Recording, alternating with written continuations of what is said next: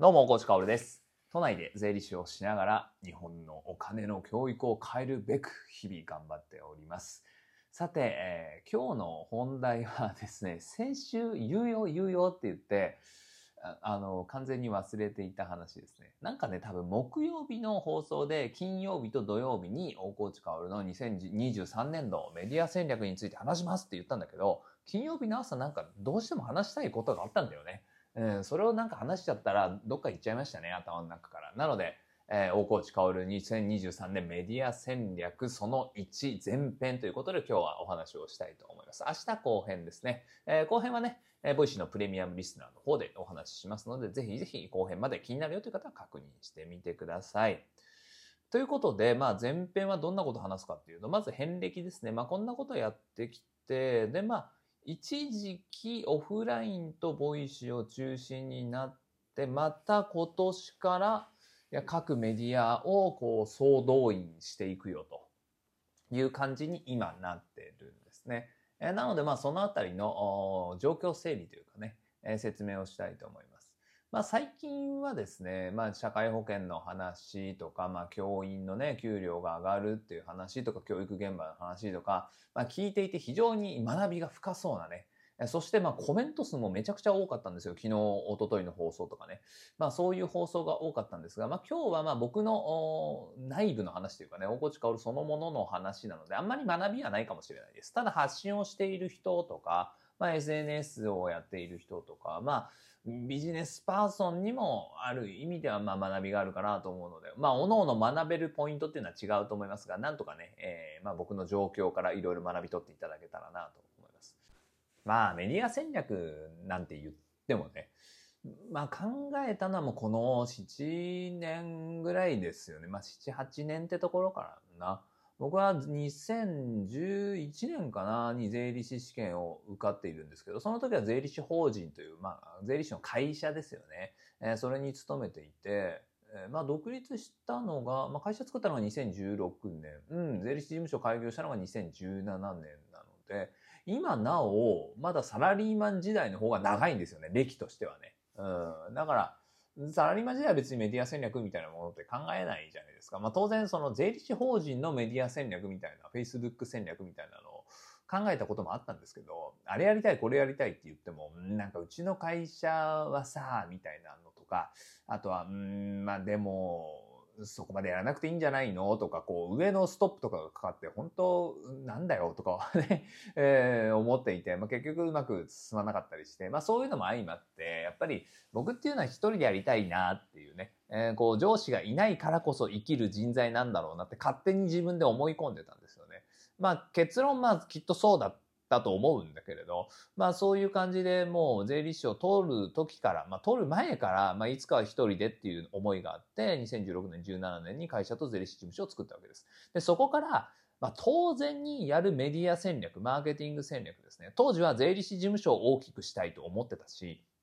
税理士業界っていうのを変えたいなって思ってたので、マーケティングみたいなものに結構力を入れていこうと思ったんですよ。で、税理士業界見渡してみると平均年齢65歳超えているものですから、メルマガやればあもう革新的だと言われるし、ツイッターなんてもう革命みたいな 感じなんですよね。あもう本当に DM ともうそのダイレクトメールですよ。ダイレクトメール、そのなんだろうな、えっと、電子メールじゃなくてダイレクト、なんていうの、メール、ポストね。ポストに入れる郵送ですね。まあ、それで、こう、お手紙作成みたいなのとか、あとはもう口コミで紹介でみたいなのしかないので、基本的にはね、やっぱり古めかしい業界っていうのはさ。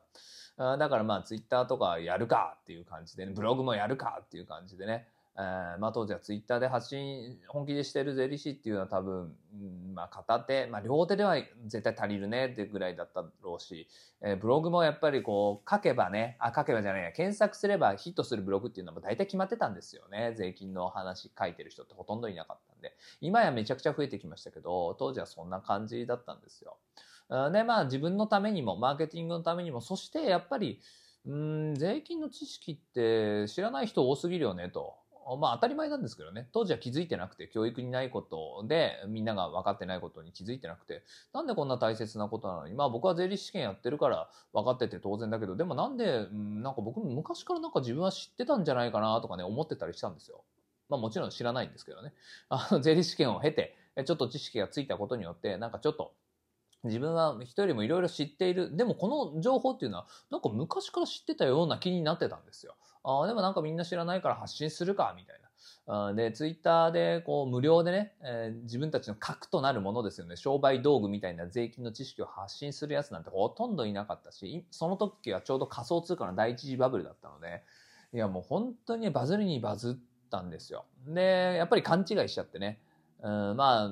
ちょっと薄々感じてはいたんだけれど、税理士業界で僕はもう戦えないと思ってたんですよね。上には上がいすぎて、もう天井はどん詰まりだし、平均年齢はめちゃくちゃ高いし、え僕じゃなくてもできる仕事しかなかったんですよ。僕がやっている税理士業務っていうのは僕じゃなくても他の人がほぼ全部できるっていうものなので、替えが利きまくるものだったから、すごく違和感もあって、うんって思っていたところに、いや、この全人類のためにっていうか、日本国民のために情報を発信すること、税金の情報を発信すること、しかも無料で発信すること、まあ、もう少しわかりやすく言うと、今までの税理士っていうのは顧客のため、見込みか、見込み客のため、そちらの方向しか向いていなかったんだけれど、僕は全国民の方向を向いて情報発信をしてみたっていうことをですね。これはなんか誰もやってないので、どんな結果が出るかわからないから、ちょっと面白いからやってみようということで、やったんですよね。まあ、ここから僕のメディア戦略みたいなのが始まって、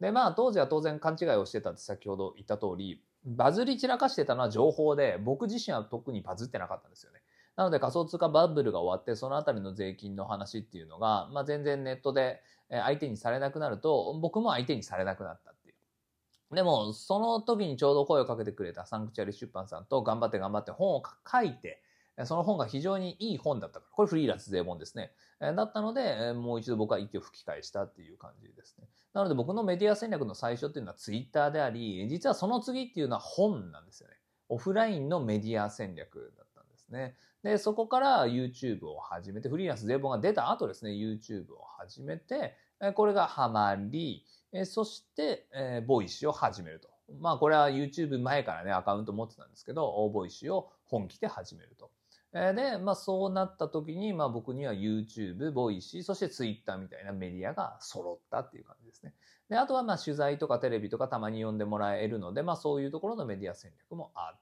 たという感じ。えただコロナになって、まあ YouTube っていうのはコロナ禍でバズった人もいるんだけれど、僕はなんかちょっとむしろ抑えたんだよね。これはね、まあオンラインサロンがやりたかったから、コミュニティが欲しかったからっていうところなんですけど、まあそれをきっかけに YouTube の発信っていうのは徐々に徐々に減っていって、えコロナ禍の3年間の最後の1年ぐらいっていうのは YouTube の発信っていうのはほとんどなくなったんです。その代わり、学校ですね。学校の現場には出ていくようになって、まあ、オフラインのこれマーケティングというにはちょっともう違うんだけれど、自分の理念を浸透させる、自分自身を売るっていう活動ですね。知ってもらうっていう活動をオフライン中心に動いていったと。それが2022年までって感じですね。で、2023年はもう半年ぐらい経ちますけど、2023年度という意味でまあ始まってちょっとずつぐらいですから、これから何をやっていくかっていうと、もう一度、オンラインメディアっていうのを、こう、大きくしてる、大きくしていくっていうのが非常に重要かなと思っています。 Voicy も YouTube も Twitter も、まあなんか一回やりきったみたいなところはあるんですよね。でももう一回、え、それに加えて、えー、まあブログとか Facebook とかインスタとか TikTok とかあとは LINE とかですね。こういうものも絡めると、もう一段こうスケールアップさせることはできるんじゃないかなと思っています。そして、オフラインとオンラインっていうのは、やっぱり両輪でこそブーストするなっていうのは、やっぱ感覚的にあるんですよね。うん、というのも、まあこれは明日もう少し詳しく話すんだけれど、いわゆる問い合わせみたいなものっていうのは、やっぱり YouTube がないと減るんですよ。まあ、あとは、テレビっていうのは、まあ、最大の広さを持ったメディア、まあ、届く距離がね、えー、遠くまで届くっていう意味では、非常に重要なメディアだと思う。腐ってもテレビだなと思うんですが、